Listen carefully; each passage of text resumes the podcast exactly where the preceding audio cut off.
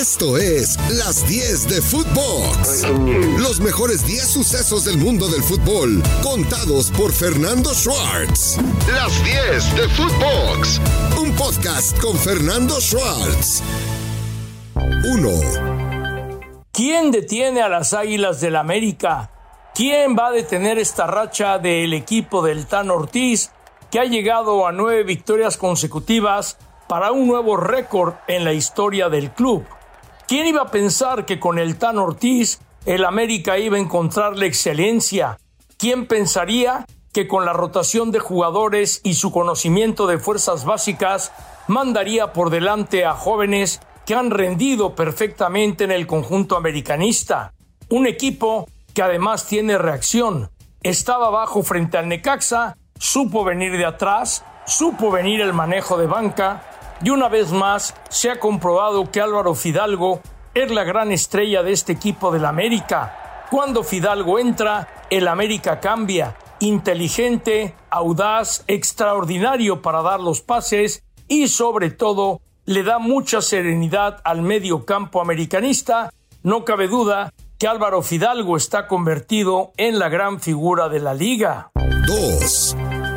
Jonathan Dos Santos estalla en llanto al anotar su primer gol como americanista. Y cómo no, Cicinho su padre que en paz descanse, Giovanni su hermano del alma. Y ahora Jonathan han anotado goles con el equipo del América. E indiscutiblemente que esto viene a ser una extraordinaria noticia para el propio Jonathan Dos Santos que ha batallado mucho en la titularidad con el equipo del América, pero que uno debe sin duda alguna estar plenamente convencido de que Jonathan ha mejorado mucho con el América, ha asumido su responsabilidad y sobre todo cada vez luce mejor físicamente, lo cual viene ayudando a la rotación de un plantel. Y esto con Jonathan Dos Santos, un jugador siempre cumplidor, viene bien, además de que Jonathan, bueno, difícilmente estará en el Mundial de Qatar, pero todo, todo puede llegar a pasar. 3. Lo que es el fútbol. Chivas Rayadas del Guadalajara estaba desahuciado jornadas anteriores y ahora, en la buena racha que trae el equipo de Guadalajara, a final de cuentas el equipo de Ricardo Cadena continúa ascendiendo lugares en la tabla general. No fue fácil derrotar al equipo del Puebla. El Puebla dio la batalla. Una pena, una verdadera pena la fractura de Ferraís y como otra vez Alexis Vega se convierte en la gran figura del conjunto tapatío. Sí, goles son amores, victorias a final de cuentas cambian el rumbo de un equipo y cuando Guadalajara dejó atrás la mala racha, a final de cuentas el equipo de las Chivas ha comenzado a escalar, ha comenzado a ilusionar, aunque evidentemente sabemos que queda camino por andar en un fútbol mexicano que todo, todo lo llega a resolver la liguilla y donde, por ejemplo, ahora no importa lo enrachado que esté el América mientras no llegue a lo más alto del balompié mexicano. 4. Vaya, vaya, vaya. Vaya abucheo al Piojo Herrera. Vaya abucheo a Caicedo. Vaya abucheo a Quiñones. La siempre fiel afición del equipo de Tigres está desesperada porque el equipo de Miguel Herrera no viene jugando bien al fútbol y a final de cuentas un león, un león que no rugía en ningún lado, se mete al volcán para sacar la victoria en el marcador de un gol por cero. ¿Qué le pasa al equipo de Tigres? Sí, había goleado a media semana, sí, pero volvió al papelón el fin de semana y el equipo de Tigres anda fuera de poder estar entre los primeros cuatro del torneo y esto ha calado hondo ahí en el volcán, en el Cerro de la Silla, donde la pasión se ha desbordado completamente y el pagano de todos los platos rotos ha sido Miguel Herrera. Entra ahora en codere.mx o descarga nuestra app, donde podrás encontrar toda la emoción del fútbol de nuestra liga en un mismo lugar y aprovechar el bono de bienvenida más fácil de liberar. Disfruta minuto a minuto de los mejores partidos de la Liga Mexicana con todas las estadísticas de tu equipo favorito y de tus rivales en tiempo real. Diviértete en vivo con cada jugada demostrando tu pasión y conocimiento futbolero, estés donde estés. Recuerda que un juego con pasión es un juego responsable. Elige lo fácil. Elige Codere. 5. El Atlas de Guadalajara ya no volverá por lo pronto a la liguilla. El Atlas de Guadalajara deja la estela del bicampeonato y es que el equipo de Diego Coca nunca, nunca, nunca ha emprendido el vuelo en este torneo y el Atlético San Luis se metió a ofender al bicampeón en la cancha del Jalisco, derrotándolo con autoridad por marcador de tres goles por uno. El equipo de Atlas ha perdido el encanto. ¿Por qué? Porque era un equipo que se defendía muy bien, un equipo que desplegaba banderas al frente con un Furs jugando bien de poste, la velocidad de Quiñones, la incorporación del hueso y creo que gran parte del problema de Atlas, qué curioso, ha sido la ausencia del capitán Rocha, ya que ha sido notoria en el medio del campo, donde el equipo de Atlas no ha podido levantar, perdió a un importante medio de contención y evidentemente que todo, todo esto le ha pasado factura al conjunto atlista. 6. Los Rayados del Monterrey, con plantel para dar y prestar, simplemente muestran estabilidad. Pizarro se hace presente y Rayados de Monterrey está en la parte alta de la tabla, derrotando al conjunto de Ciudad Juárez, un equipo de Ciudad Juárez de Hernán Cristante que daba la impresión de levantarse, pero de repente vuelve a caer en la camorra, de repente vuelve a ir para abajo y uno se pregunta, ¿qué pasa con este equipo de los Rayados de Monterrey que no termina por explotar todo el potencial que tiene en su totalidad?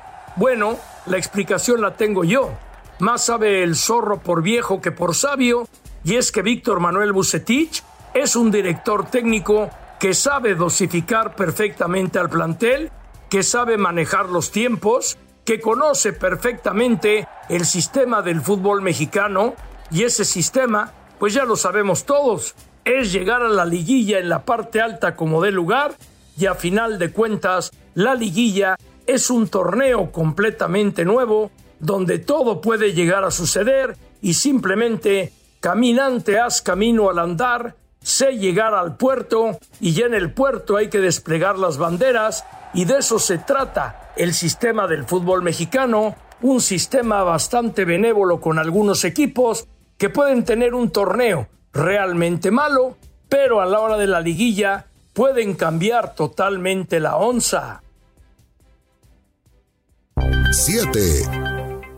El Cruz Azul con el Jimmy, pues sin duda alguna, el Cruz Azul del Jimmy Ordiales no funcionaba bien, se fue el Jimmy Ordiales, llega Raúl Gutiérrez a la banca tras la salida de Diego Aguirre y Cruz Azul por lo menos ya gana como local. Si bien es cierto que ya Raúl sufrió su primera cruz azuleada, bueno, ahora en el Azteca derrota a Mazatlán por marcador de dos goles por cero, siendo que tal vez tendría para haber aumentado más la cuenta para mejorar su condición de la diferencia de goles tan importante para saber si se puede o no llegar a la repesca, pero lo importante para Cruz Azul era ganar y lo logra con marcador de dos goles por cero. La mala noticia, la lesión de Jaiber Jiménez. ¿Por qué?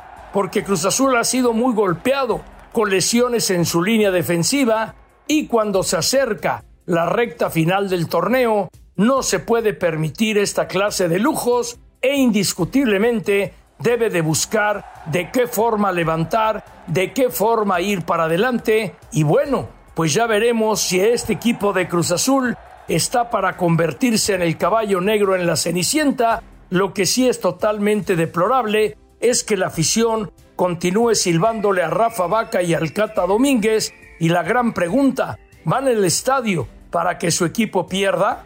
¿Van a ver que se burlen del equipo o van para disfrutar de una victoria? En verdad, muchas veces, perdóneme usted, yo no entiendo al aficionado. 8. Pumas de la universidad va de empate a empate. El equipo de Pumas sacó un valioso empate de la Casa del Diablo, pero el equipo de Lilini, que ya ganó un partido, no puede tener esa contundencia. Dani Alves cada vez luce mejor en el equipo universitario, da buenas asistencias, tiene un toque de balón privilegiado y tal vez, lo mejor que le ha pasado al equipo de Lirini es que el comandante Dineno volvió al gol y cuando Dineno se enracha, las cosas llegan a cambiar en el conjunto universitario. Y esto es una buena noticia, aunque claro, este torneo express se ha ido tan rápido que Pumas parece muy lejos de algo, como también, cerrando a tambor batiente, pudiera estar cerca de esa repesca, son las bondades que tiene el sistema, pero evidentemente que Pumas no ha podido responder a la expectativa que había levantado en este torneo y esto realmente es peligroso. 9. Si hay un equipo que se cae a pedazos, es el equipo de los Gallos Blancos de Querétaro. Gallos Blancos parece acercarse a victoria y le empatan. Gallos Blancos sufre tanto en defensa como por la falta de pólvora que tiene adelante y esto realmente debe preocupar a un Mauro Guerr que estoico, estoico, se ha mantenido al frente del equipo de Querétaro y es que fue tan express este torneo que no había ni para recambio de técnicos, se la juegan con lo que tienen y lo tienen armado y hacen bien porque no hubo tiempo, ni siquiera tiempo de respirar en este torneo. Si lo que buscas es un fin de semana de desconexión, Cinepolis es la opción ideal. No esperes más y compra tus boletos en la app de Cinépolis o entra a cinepolis.com. 10 la dejé como la 10 porque es histórico que dos arqueros anoten gol, que le salven el marcador a su equipo y que los dos sumen al frente en jugada de táctica fija para rematar y anotar el gol.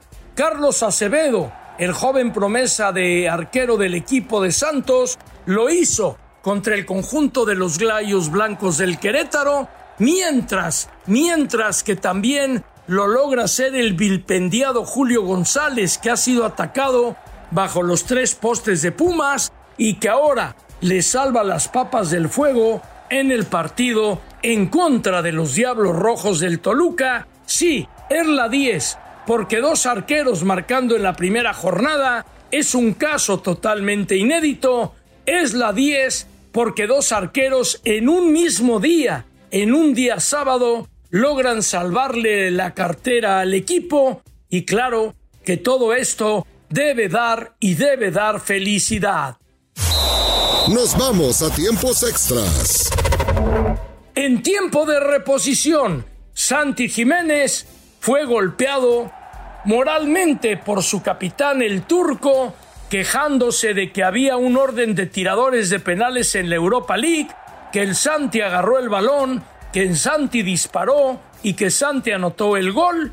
Y bueno, Santi continúa en estado de gloria. Tres partidos, cuatro goles con el Feyenoord, ya que en la jornada del fin de semana Santi volvió a anotar y con ello Santi está levantando la mano para ir al Campeonato del Mundo en territorio catarí, porque al igual que Henry Martin, es un delantero que se encuentra enrachado y cuando el delantero anda bien de cara al gol, indiscutiblemente que hay que tenerlo en los planes, aunque parece que Martino está obsesionado en Funes Mori, mientras que John de Luisa ya está en Londres con Raúl Jiménez en una gira con él y Jaime Ordiales para afianzar lazos, objetivos y relaciones después de la visita del Tata Martino. Claro que Andrés Guardado tenía miedo de no ser inscrito, Claro que Andrés Guardado quería estar en forma para el Mundial. Claro que Guardado continúa rendiendo, pero en un fútbol tan extraño, el fair play financiero estaba a punto de pasarle una mala jugada. Pero qué bueno que a final de cuentas Guardado tuvo la sapiencia y tuvo la sabiduría. Qué bueno que Andrés Guardado aguantó vara y qué bueno que Andrés Guardado a final de cuentas está jugando con el equipo de Betis de Sevilla, porque si hay un jugador que todo lo merece en el fútbol mexicano, ese es Andrés, un Andrés Guardado que indiscutiblemente ha hecho todo lo posible para que su carrera sea larga, sea exitosa y pueda llegar a un mundial más. después de Alemania, Sudáfrica, Brasil y Rusia, su quinto, su quinto campeonato del mundo. Y bueno, no podía quedar fuera el maguito, Orbelín Pineda. Orbelín continúa anotando goles con el equipo del AEK de Grecia.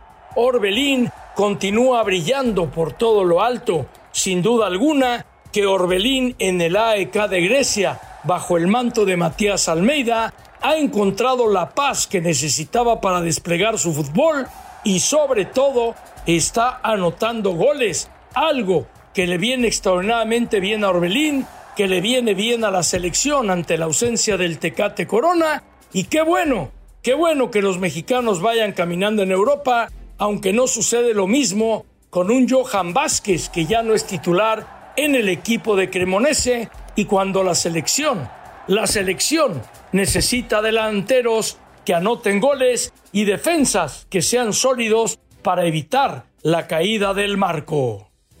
Esto fue Las 10 de Footbox, un podcast con Fernando Schwartz.